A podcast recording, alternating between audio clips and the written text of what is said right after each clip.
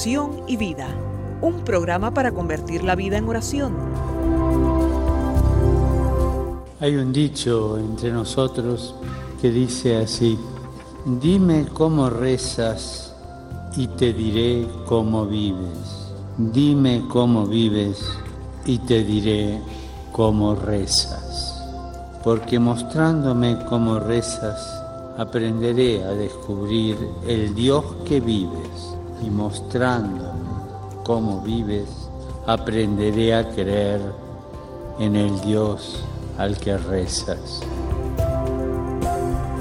Oración y vida, una oportunidad para rezar juntos los unos por los otros. Que nuestra vida habla de la oración y la oración habla de nuestra vida.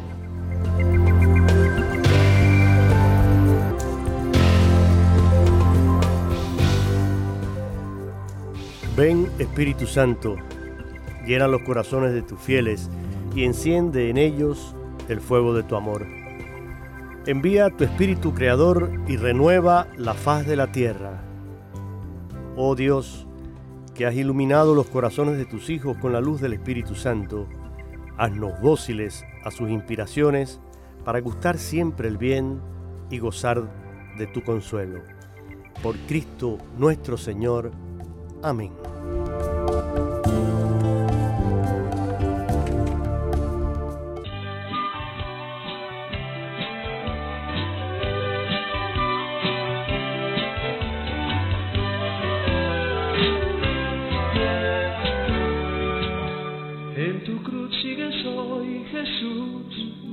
Te acompaña por donde vas.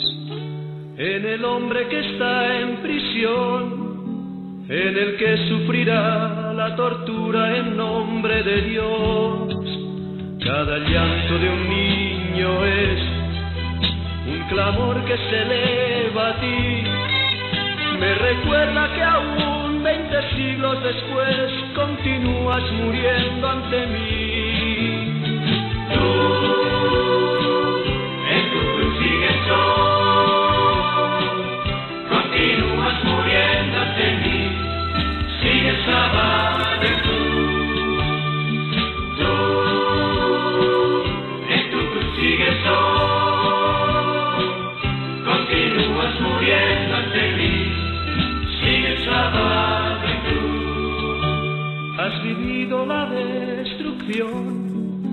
Has probado la esclavitud, el desprecio y la ambigüedad. Han marcado tu piel, han dejado su surco en ti. Las rodillas al tropezar han tocado este mundo cruel. Tu mirada es hoy más profunda que ayer. Titulares de noticias sobre violencia religiosa en el mundo. Dañan iglesia en Brasil y destruyen imágenes religiosas, una incluso de más de 60 años. Cuatro personas, dos hombres y dos mujeres ingresaron el pasado 3 de mayo a la iglesia parroquial de Nuestra Señora de los Remedios, en la diócesis de Osasco, Brasil, y destruyeron siete imágenes religiosas, una de ellas de más de 60 años. En Estados Unidos desfiguran estatuas de dos parroquias católicas en menos de dos semanas. Atentado contra catedral en Domingo de Ramos en Indonesia deja al menos 14 heridos. Iglesia de San Pedro y San Pablo en Francia sufre un incendio. Varias iglesias en Chile han sido incendiadas y quemadas. Biblias, cruces e iglesias quemadas. ¿Cómo es la persecución del régimen chino contra la minoría cristiana?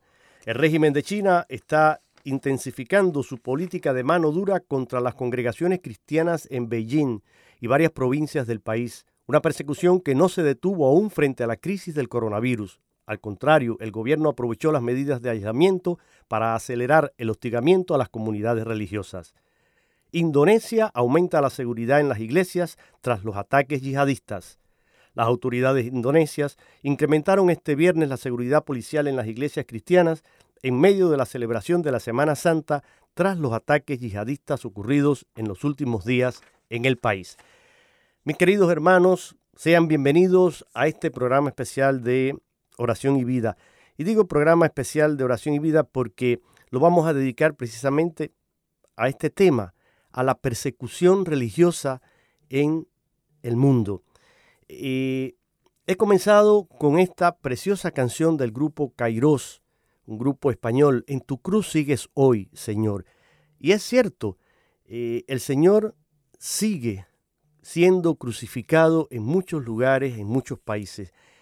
Dios continúa llorando y padeciendo en muchos rincones del mundo.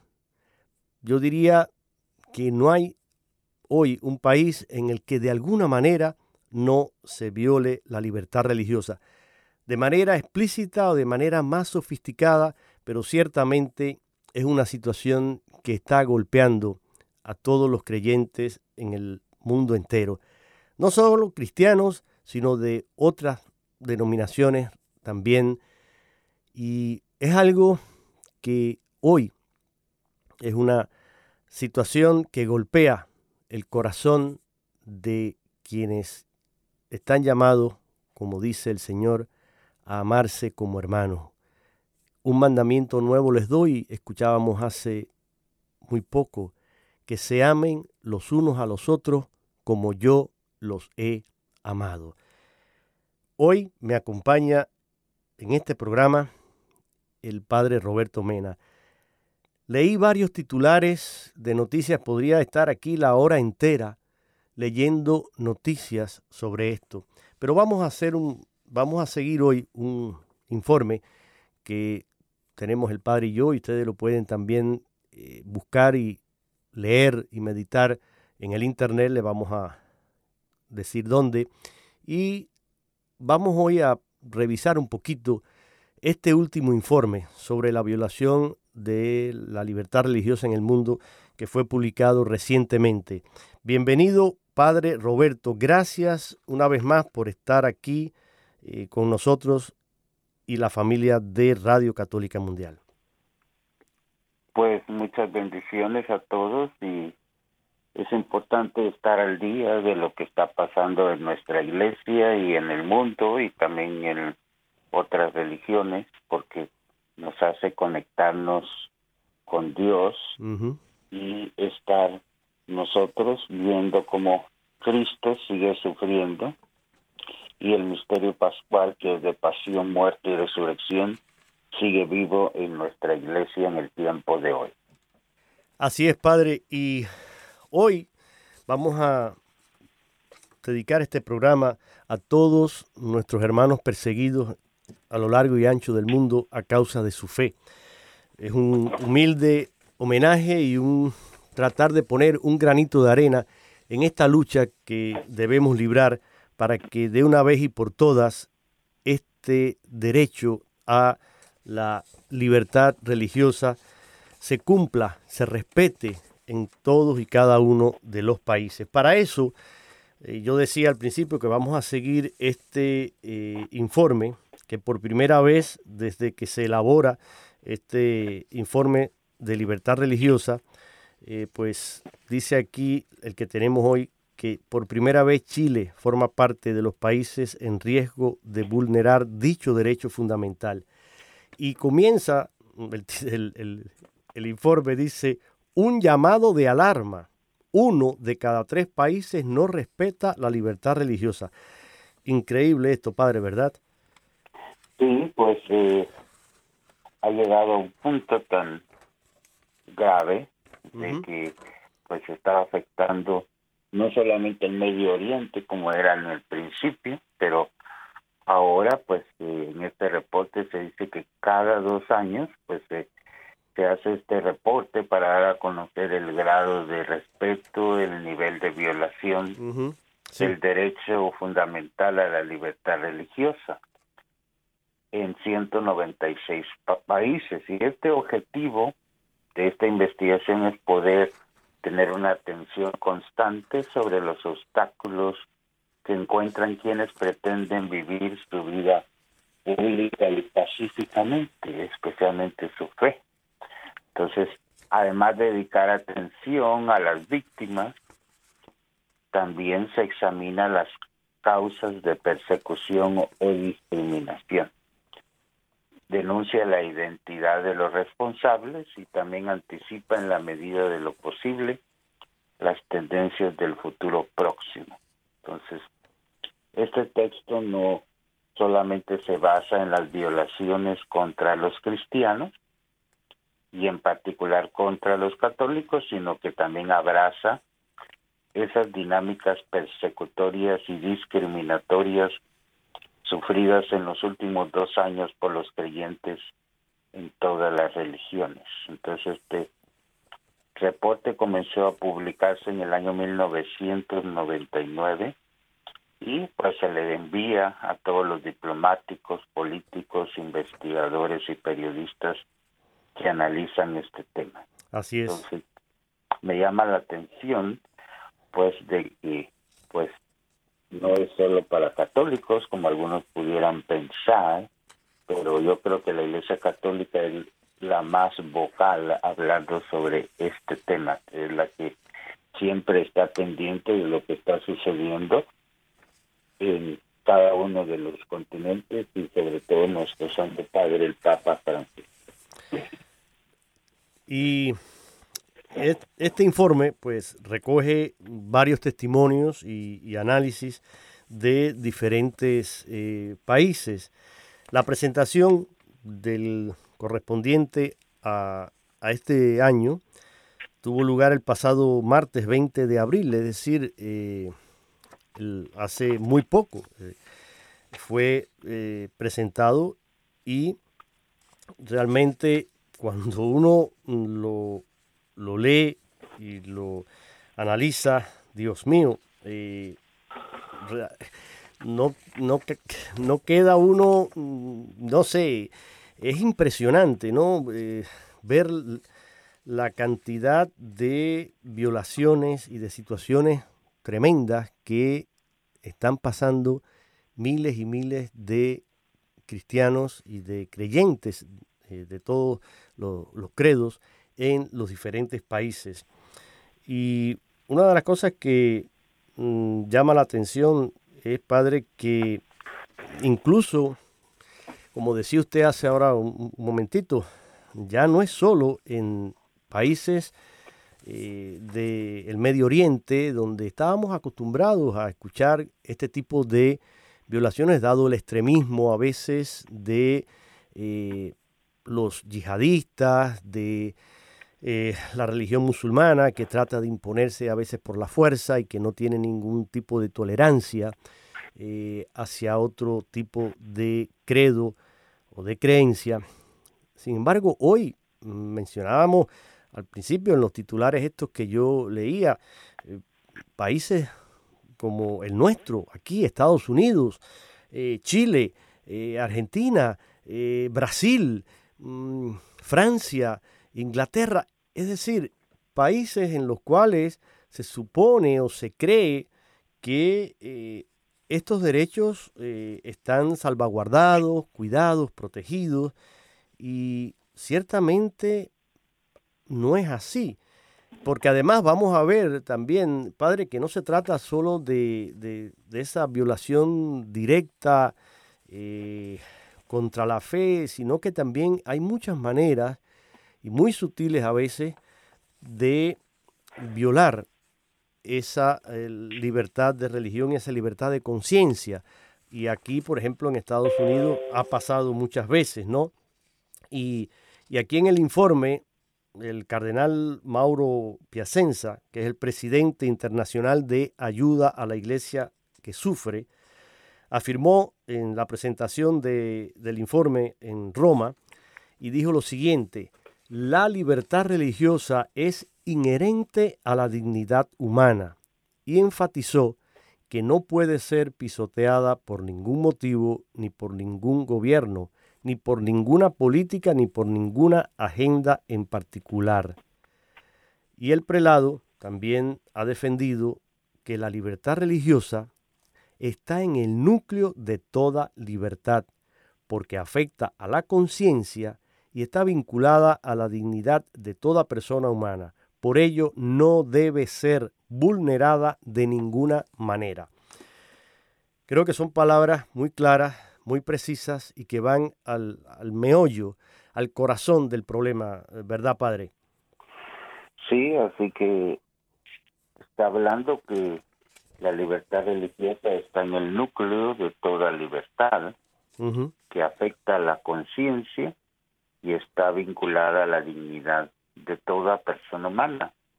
Por eso eh, es importante que no se vulnere ningún derecho humano y la libertad religiosa es fundamental para cualquier país, para cualquier persona. Entonces, y pues llama la atención que pues ahora como tú decías se da a través de situaciones sutiles como puede ser destrucción de imágenes puede ser persecución hacia eh, la doctrina de la iglesia. Entonces también eh, actos vandálicos daños en iglesias quema intencional de iglesias y luego también obstaculizar que la iglesia sea conocida como un agravio y eso se da en muchos países del continente americano también incluyendo pues Argentina, Nicaragua, eh, Venezuela, Guatemala, por nombrar algunos y Chile que lo ha vivido y que lo sigue viviendo de alguna manera también. Entonces, también en América Latina. Entonces, eh, y eso es importante que nosotros lo tomemos en cuenta porque, pues, eh, en lo que decía el cardenal está expresando que nadie le puede quitar al ser humano ese deseo de expresarse con Dios, igualmente también de ejercer el culto divino en un lugar sagrado. Entonces, todo eso debe ser preservado y en muchas ocasiones, pues, eh, la iglesia no es tomada en cuenta, incluso cuando hace las denuncias de que todo eso está sucediendo, pues no hay mucha respuesta a nivel nacional y mucho menos internacional. Es cierto, padre, y Mire, eh, el problema yo pienso que muchas veces también está en que no nos damos cuenta de la situación, no despertamos, yo creo que aún permanecemos dormidos, ignorantes ante esta realidad que va aumentando cada día, cada año. Son más los casos que se reportan son más graves las violaciones que se cometen y cada vez también abarcan un espectro mucho mayor. Entonces, creo que debemos informarnos. Esa es una de las, yo diría, de las primeras cosas que podemos hacer si queremos luchar para erradicar este flagelo. Por supuesto, la oración está de más que lo digamos. Creo que en la oración diaria, personal, familiar, grupos comunitarios, donde quiera que un cristiano realice un acto de oración, de piedad, de adoración, debe incluir como una intención prioritaria los cristianos perseguidos y, que eh, Dios interceda y que el Señor nos ilumine para buscarle y encontrarle una solución pacífica a este problema, que aprendamos a amarnos y a respetarnos los unos a los otros. Pero algo mm, que debe estar unido a esto es lo que dije antes, informarnos, leer, estar al tanto de la situación y alzar la voz, porque de nada serviría tampoco conocer todo esto y quedarnos callados. Eh, hoy estamos dándoles a conocer brevemente este informe porque no podemos agotarlo todo en los 55 minutos del programa, pero es necesario que ustedes lo busquen, lo lean, se informen, escuchen las noticias y sepan también ser eh, proactivos y, reaccionar ante estas situaciones, protestar, eh, comunicarse con sus líderes locales en, cada país, en cada estado, eh, llamar por teléfono, enviar cartas, protestar, porque esto está mal y no puede continuar. Hay que ponerle un freno. Y a veces decimos, ah, pero ¿qué voy a hacer yo? Bueno, tú solo no, pero el poquito que muchos hagamos se convierte en algo grande. Y, Dios puede también eh, utilizar eh, nuestra intervención, puede utilizar nuestra manera de enfrentar el problema para tocar el corazón de estos que persiguen, de estos que eh, torturan, que violan los derechos y puede también cambiar la situación a través de un mejor entendimiento, una cultura de, diálogo, de respeto, donde los unos a los otros busquemos realmente el bien común de la sociedad, de la familia, del mundo. Padre Roberto, yo quisiera, porque mm, a veces, y, voy a, citar aquí, por ejemplo, hay un documento, miren, mm, junto con este informe que estamos mencionando eh, y repasando aquí el padre Roberto y, este servidor, Jorge Graña, también en internet pueden encontrar un documento publicado, está en inglés y en español, por la Conferencia de Obispos Católicos de Estados Unidos y su título es Preguntas frecuentes sobre la libertad religiosa preguntas frecuentes sobre la libertad religiosa. Y dice aquí esta primera pregunta, ¿qué es la libertad religiosa? En la doctrina católica, ya desde el Concilio Vaticano II, fíjense, declaró que la persona humana tiene derecho a la libertad religiosa. Esta libertad consiste en que todos los hombres han de estar inmunes de coacción, tanto por parte de individuos como de grupos sociales y de cualquier potestad humana, y esto de tal manera que en materia religiosa ni se obligue a nadie a obrar contra su conciencia, ni se le impida que actúe conforme a ella en privado y en público, solo o asociado con otros dentro de los límites debidos. Esto lo pueden encontrar en el eh, documento del Vaticano II, Dignitates Humanae, la dignidad humana, en el punto número 2. La libertad religiosa está protegida aquí, en nuestro país, por la primera enmienda de la Constitución de los Estados Unidos, la libertad religiosa incluye más que poder asistir a misa los domingos y rezar el rosario en el hogar, también abarca poder contribuir libremente al bien común de todos los estadounidenses.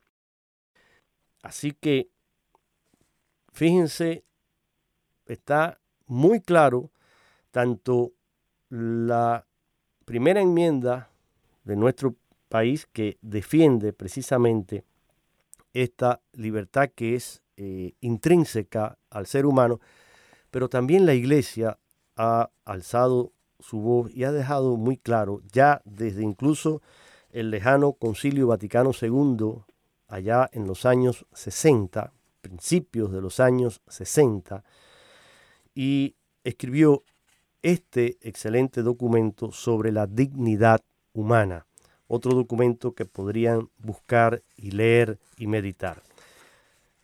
Eh, padre, continuamos porque hay mucho todavía que compartir en este momento, ¿no? En, este día, en este programa.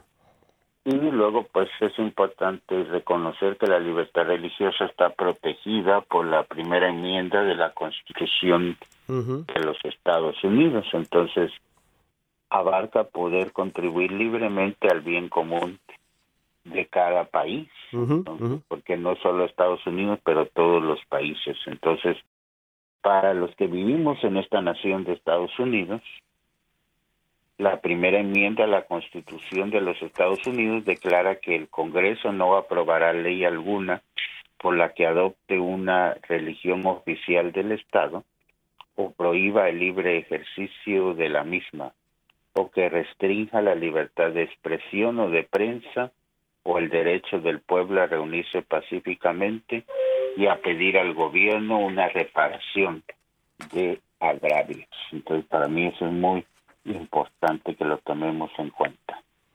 Sí, y a mí me llama la atención que, bueno, aquí habla muy claro que no es solamente esa violación directa, sino que protege la opción de conciencia que cada individuo, cada eh, ser humano puede tener. Entonces, por ejemplo, aquí en, este eh, documento que escriben los obispos católicos de Estados Unidos, y lo voy nada más a, mencionar titular porque ya estamos casi a mitad del programa, pero para que se den cuenta, históricamente, dicen ellos, ¿qué cuestiones han afectado de manera significativa la libertad religiosa de los católicos en nuestro país? Dice, trato igualitario de las escuelas católicas. Entonces, muchas veces, a pesar de que la fe católica ha estado en el, digamos, en los cimientos, es, fundacional en la historia y en la constitución de los Estados Unidos. Así, nuestros padres fundadores se inspiraron y plasmaron esa eh, constitución basada en principios cristianos. Es decir, nosotros tenemos una civilización fundada en principios cristianos.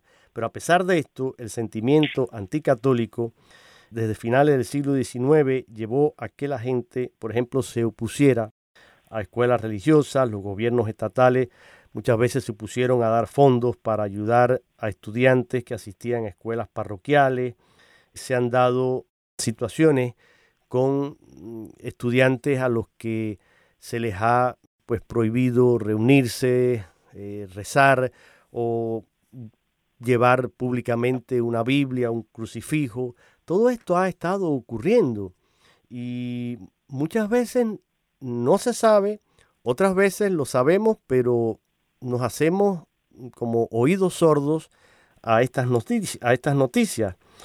Eh, hay también intolerancia anticatólica muchas veces en campañas presidenciales y eso lo hemos estado viviendo mucho tiempo. Establecimiento de a veces situaciones o, imposiciones en ciertas cortes donde se ha tratado de eh, pasar por encima de la objeción de conciencia, por ejemplo, de, un dueño de un negocio o de un profesor o de un alumno que ha con valentía defendido eh, su fe frente a estos ataques.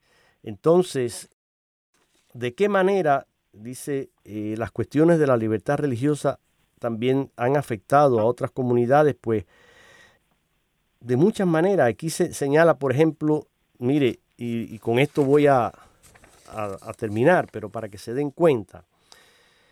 En 1994 el Departamento de Educación de la ciudad de New York negó el pedido de la Bronx Household of Faith y otras 60 iglesias de alquilar espacios en las escuelas públicas los fines de semana para el culto religioso, aunque grupos no religiosos pueden hacerlo para una gran variedad de otros usos. La ciudad ha estado investigando lo que las iglesias hacen en las escuelas públicas y ha llegado a sus propias conclusiones respecto a si las reuniones constituían un acto de culto o no. En el 2012 una corte federal pronunció un mandamiento judicial preliminar dictando que la policía, perdón, que la política de la ciudad violaba la cláusula del libre ejercicio y la cláusula de establecimiento de la Constitución de Estados Unidos. Sin embargo, la ciudad, ganó su apelación y en marzo del 2015 la Corte Suprema de Estados Unidos rehusó atender el caso. Ahora está en manos del alcalde de la ciudad de Nueva York decidir si puede revertir la orden o dejar a estas iglesias pequeñas sin un sitio donde puedan realizar su culto. Eh, estudiantes cristianos en el recinto universitario, por primera vez en más de 100 años de historia, la Facultad de Derecho Hastings de la Universidad de California le ha negado categoría de organización estudiantil a un solo grupo, a la Christian Legal Society, porque requería que sus dirigentes fueran cristianos y se abstuvieran de tener relaciones sexuales fuera del matrimonio. Eh, el discurso político también en las plazas públicas, por ejemplo, en Minneapolis, eh, el Departamento de Parques y Recreación de la ciudad expulsó a un grupo de cristianos que entregaban Biblias durante el Festival del Orgullo Gay eh, en un área que estaba alejada de esta celebración, una parte poco transitada del parque donde se realizaba el festival. En Phoenix, a un residente le dijeron que para compartir informalmente su fe cristiana en el Community College eh, de South Mountain debería pagar, contratar un seguro especial y avisarle al instituto con dos semanas de anticipación.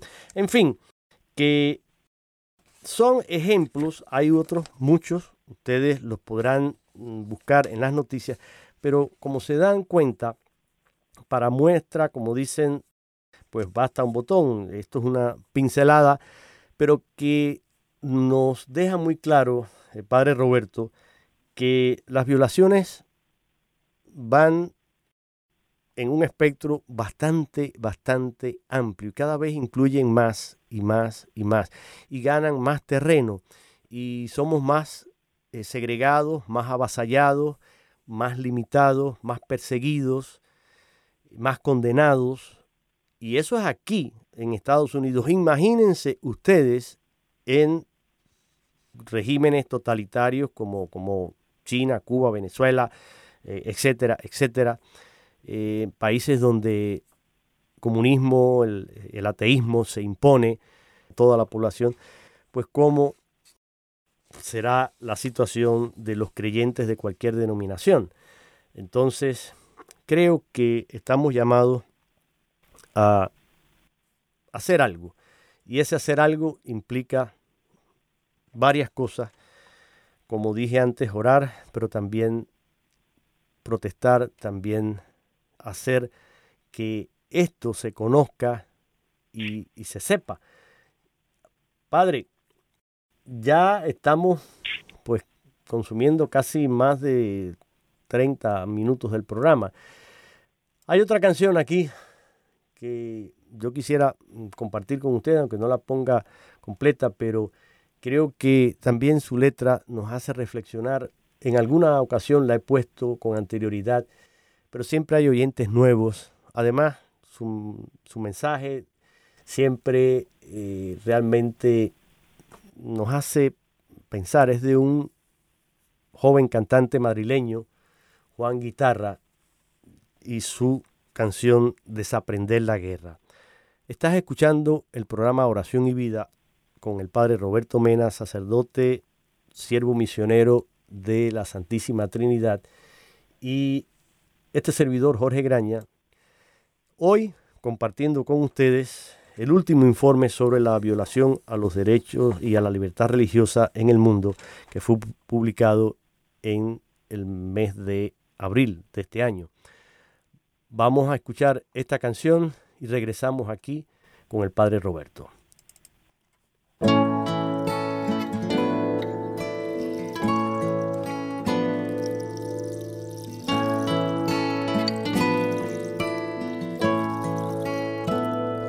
Desaprender la guerra, realimentar la risa, deshilachar los miedos curarse las heridas, difuminar fronteras, rehuir de la codicia, anteponer lo ajeno, negarse a las consignas, desconvocar el odio, desestimar la ira, rehusar usar la fuerza rodearse de caricias, reabrir todas las puertas, sitiar cada mentira, pactar sin condiciones, rendirse a la justicia.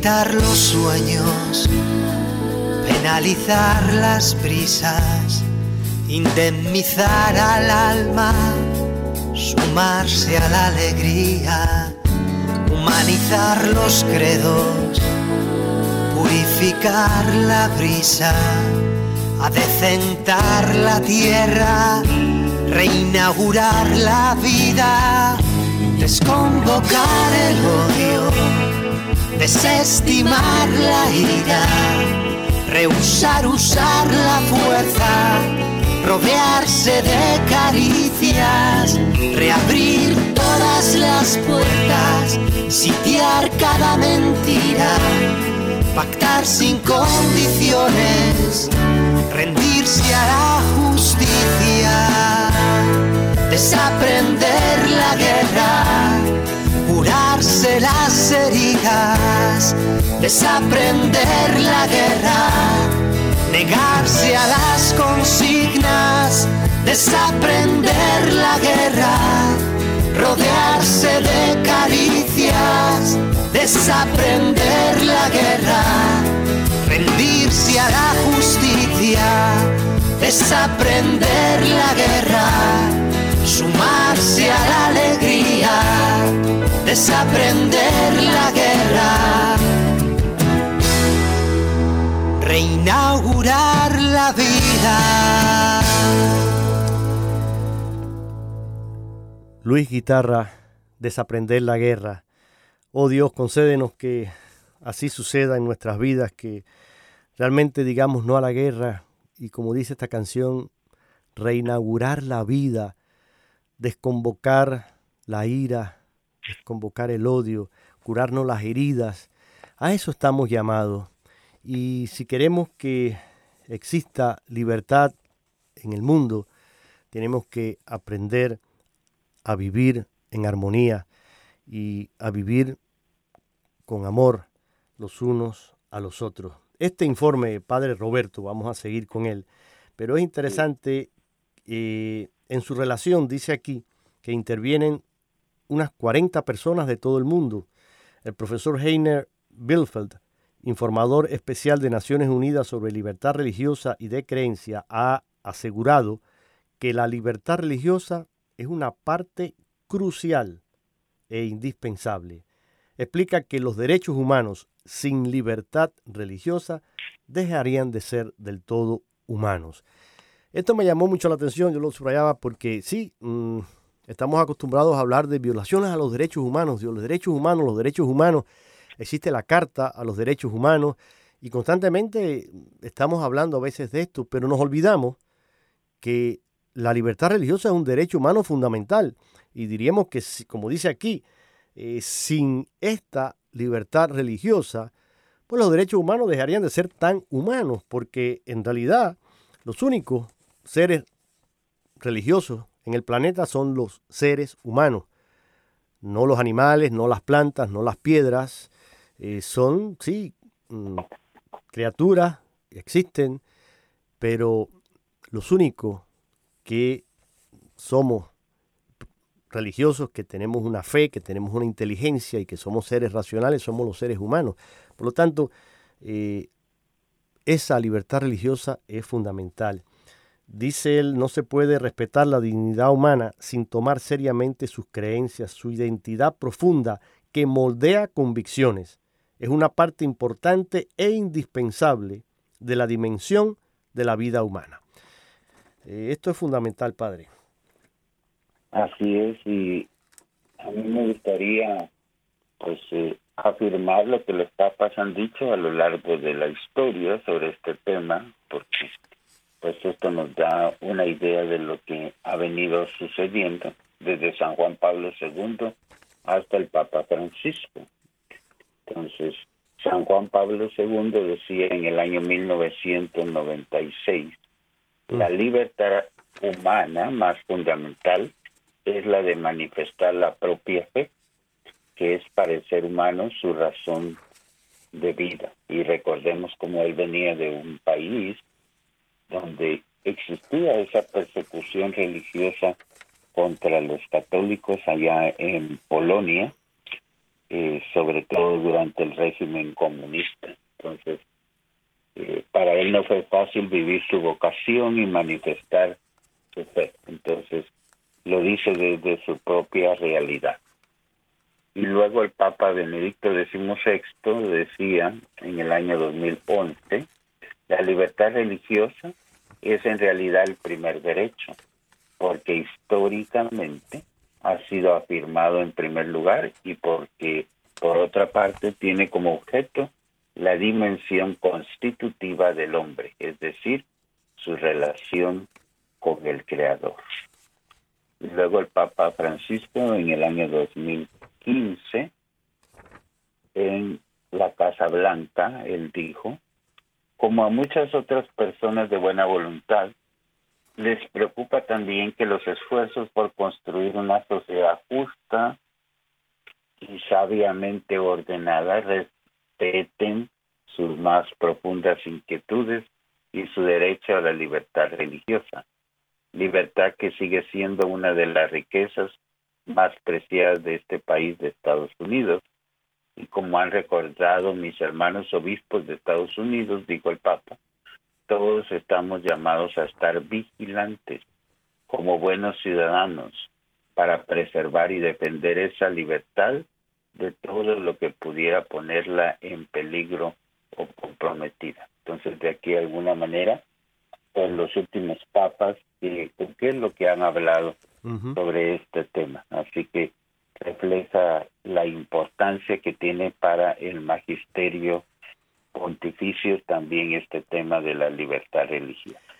Así es, y eh, me alegra que usted haya citado eh, estos pensamientos de nuestros santos padres eh, sobre este tema, y precisamente, siguiendo con nuestro actual Papa Francisco, mire, en una homilía que pronunció en abril del 2016, eh, afirmaba que hay dos tipos de persecución contra los cristianos. Y muy interesante, dice él, el primero es la violación explícita contra ellos, como los atentados dirigidos contra iglesias, por ejemplo, en Sri Lanka el domingo de resurrección del 2019. La segunda forma es la que el Papa Francisco llamó la persecución educada, disfrazada de cultura, disfrazada de modernidad y de, progreso. El mensaje es en palabras del Papa, si tú no lo haces serás castigado, perderás el trabajo y muchas cosas o serás dejado de lado. Ese primer tipo, la persecución violenta que se comete contra los creyentes de muchos credos, está bien documentada en este informe que estamos mm, compartiendo con ustedes y en muchos otros lugares, ¿no? Pero el segundo dice la persecución educada, que también se aplica a muchos grupos de fe, tanto en los países en vías de desarrollo como en países desarrollados, incluye injerencias en las libertades de conciencia, expresión y asociación, negación de acceso a determinados empleos y programas educativos y a la justicia y los servicios legales, con frecuencia en nombre de derechos nuevos o en conflicto.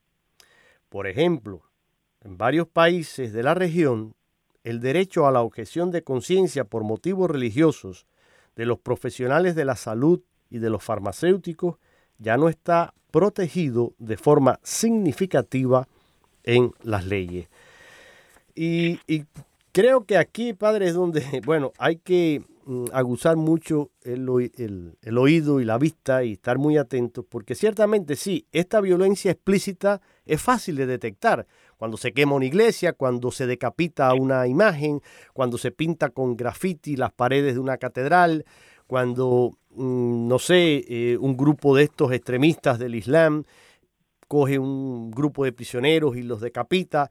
Bueno, todo esto eh, es sumamente evidente, gráfico y, está ahí y, lo podemos ver. Eh, pero sin embargo, esta otra que menciona el Papa y que es muy, muy sabia su percepción, porque como dice él, es una persecución educada, disfrazada de cultura, de modernidad, de progreso, disfrazada, es un disfraz, está camuflada como para que no nos demos cuenta de que están atacando mi derecho fundamental a creer y a que se respete mi creencia y mi conciencia.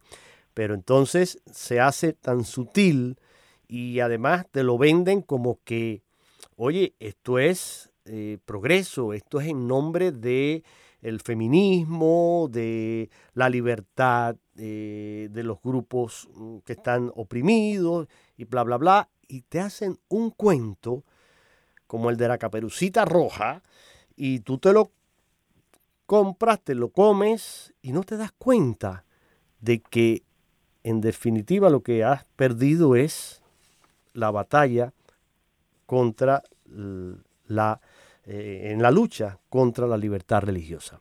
Hay que estar muy eh, atento, padre Roberto.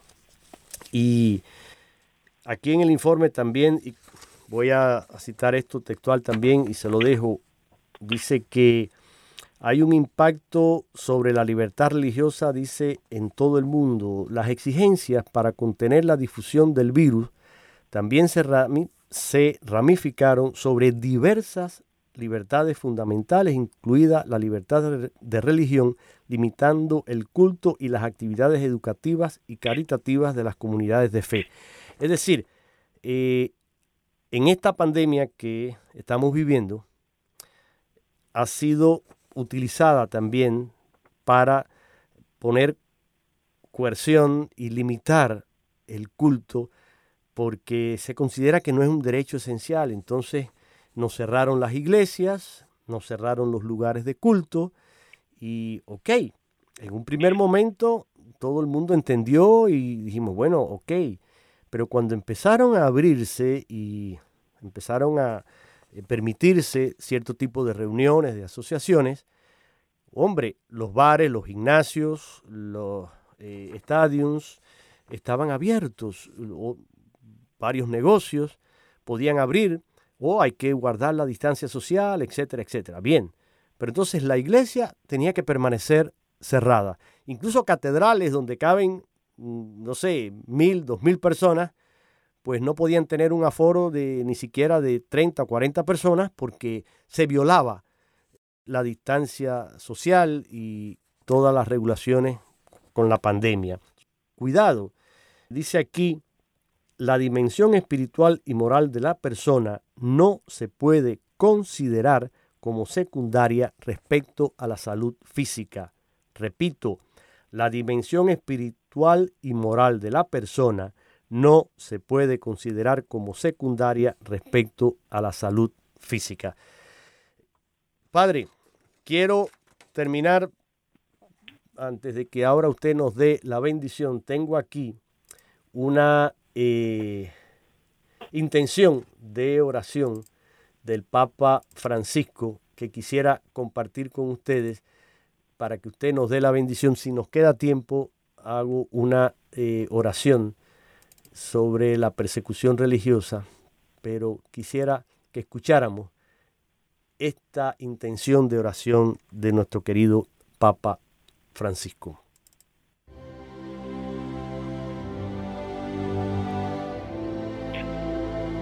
Quizás nos cueste creerlo, pero hoy hay más mártires que en los primeros siglos.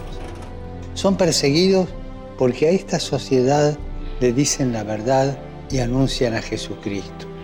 Esto sucede especialmente allí donde la libertad religiosa todavía no está garantizada.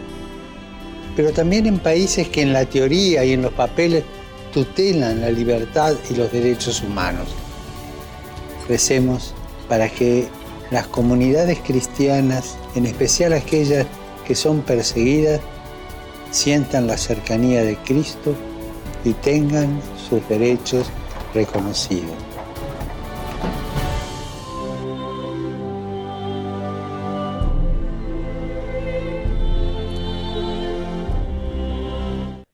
Esa es una de las intenciones que el Papa Francisco nos ha propuesto y ha sido muy claro. Así que tomémoslo en serio y oremos cada día. Pongamos esta intención como una prioridad en nuestra oración, porque también el nacionalismo étnico religioso es una manipulación de la búsqueda de a veces una identidad común. Junto al totalitarismo comunista y el islamismo, el nacionalismo religioso es otra de las grandes amenazas de nuestro mundo actual a la libertad religiosa y a la convivencia pacífica entre las religiones, se señala aquí en este informe. Y dice que las minorías religiosas de numerosos países, y cita por ejemplo la India, Sri Lanka, Pakistán, Malasia, Bután y Nepal, entre otros, se enfrentan cada vez más a una grave marginación y a una persecución activa por parte de muchos de sus conciudadanos en medio de crecientes movimientos populistas de mayorías religiosas. Parece que estos movimientos están creciendo sobre todo en Asia. Como indican los informes sobre los países, los movimientos nacionalistas étnicos religiosos están floreciendo en Myanmar y Sri Lanka, de mayoría budista, así como en Malasia, principalmente musulmana malaya, y en Bangladesh, musulmán bengalí. Es decir, que también estos grupos religiosos mayoritarios muchas veces oprimen a otros porque mm, son menos y quieren imponerse. Todo esto también es violación a la libertad mm, religiosa. Padre Roberto, le agradezco mm, una vez más que haya estado con nosotros y quiero terminar con esta breve oración compuesta por el capellán supremo arzobispo William Lori, capellán supremo de los Caballeros de Colón, y compuso esta oración. La voy a leer y usted, por favor, nos da su bendición. Oh Dios de todas las naciones, el único Dios que es, fue y será. En tu providencia dispusiste que tu iglesia estuviera unida al sufrimiento de tu Hijo. Mira con misericordia a tus siervos que son perseguidos por su fe en ti. Concédeles perseverancia y valor para ser dignos imitadores de Cristo. Transmite tu sabiduría a los líderes de las naciones para que trabajen por la paz en todos los pueblos. Que tu espíritu permita la conversión de aquellos que contradicen tu voluntad para que podamos vivir en armonía. Danos la gracia de estar unidos en la verdad y la libertad y de buscar siempre tu voluntad en nuestra vida. Te lo pedimos por Jesucristo nuestro Señor. Amén. Nuestra Señora de la Paz ruega por nosotros. Gracias a todos por su sintonía y ahora el Padre Roberto, para terminar este programa, nos dará su bendición. Y que nos bendiga nuestro Dios misericordioso por la intercesión de San José. En el nombre del Padre, del Hijo y del Espíritu Santo. Amén. Amén. Hasta la próxima semana, si Dios quiere.